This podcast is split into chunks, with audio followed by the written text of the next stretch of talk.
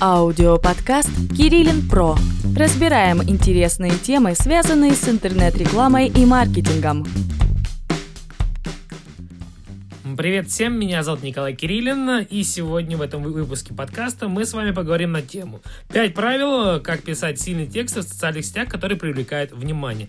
Итак, давайте сначала разберемся, что такое сильный текст. Это текст, который сделает ваш аккаунт интересным, вы станете более авторитетным, экспертным в глазах пользователей, ну а люди начнут вам доверять и будут чаще присоединяться к вам в команду, либо, конечно же, будут больше вас покупать, больше спрашивать, ну и вообще взаимодействие с клиентами будет намного лучше, если вы будете писать хорошие, э, крутые, сильные текста. Итак, поехали. Правило. Первое, которое важно для всех, неважно, сильный это текст или вы просто пишете что-то в Инстаграм, это, конечно же, э, хороший русский язык. Текст обязательно должен написано правильно, грамотно. Если вдруг по каким-то причинам вы не владеете грамотностью, то можете э, искать в интернете определенные ресурсы, сервисы, через него прогонять, э, проверять орфографию, ну, либо просить своих знакомых, у которых э, по русскому языку языку 5 с плюсом, чтобы они проверили, проверили на ошибки.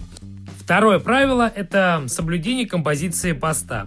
С правильной композицией пост будет э, привлекать и удерживать внимание пользователей, но а также приносить пользу, вызывать уважение, ну и, конечно, проводить пользователей и читателей к определенным нужным вам действиям. Двигаемся дальше. Третье правило – это, конечно, правильный заголовок. Заголовок либо привлекает пользователей, либо э, их отталкивает. Э, для того, чтобы, э, конечно, больше внимания ваш заголовок привлекал внимание, нужно в нем использовать такие слова, как способ, как, шаги, пункт, пункты, фишки, приемы, секреты, ну и так далее. Все эти заголовки будут привлекать внимание пользователя.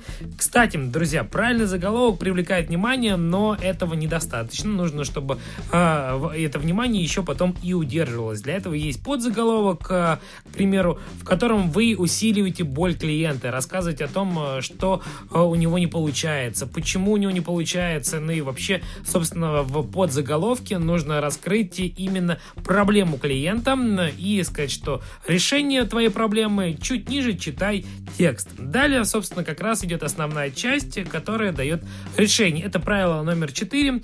Вы в этой части говорите как эксперт, что у меня есть решение, я тебе помогу.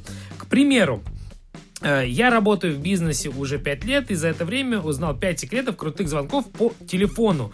А, вот, собственно, первый секрет, вот секрет второй, вот секрет третий.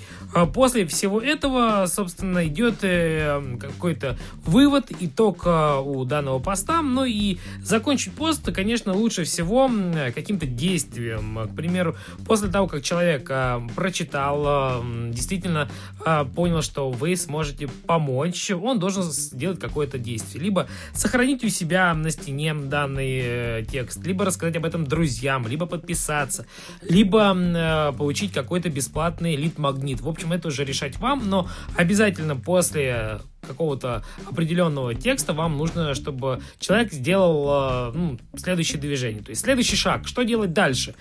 Дальше нужно скачать или подписаться, или еще какое-то полезное действие, которое вам принесет выгоду. На этом у меня все. Всем хорошего дня. Понравился подкаст?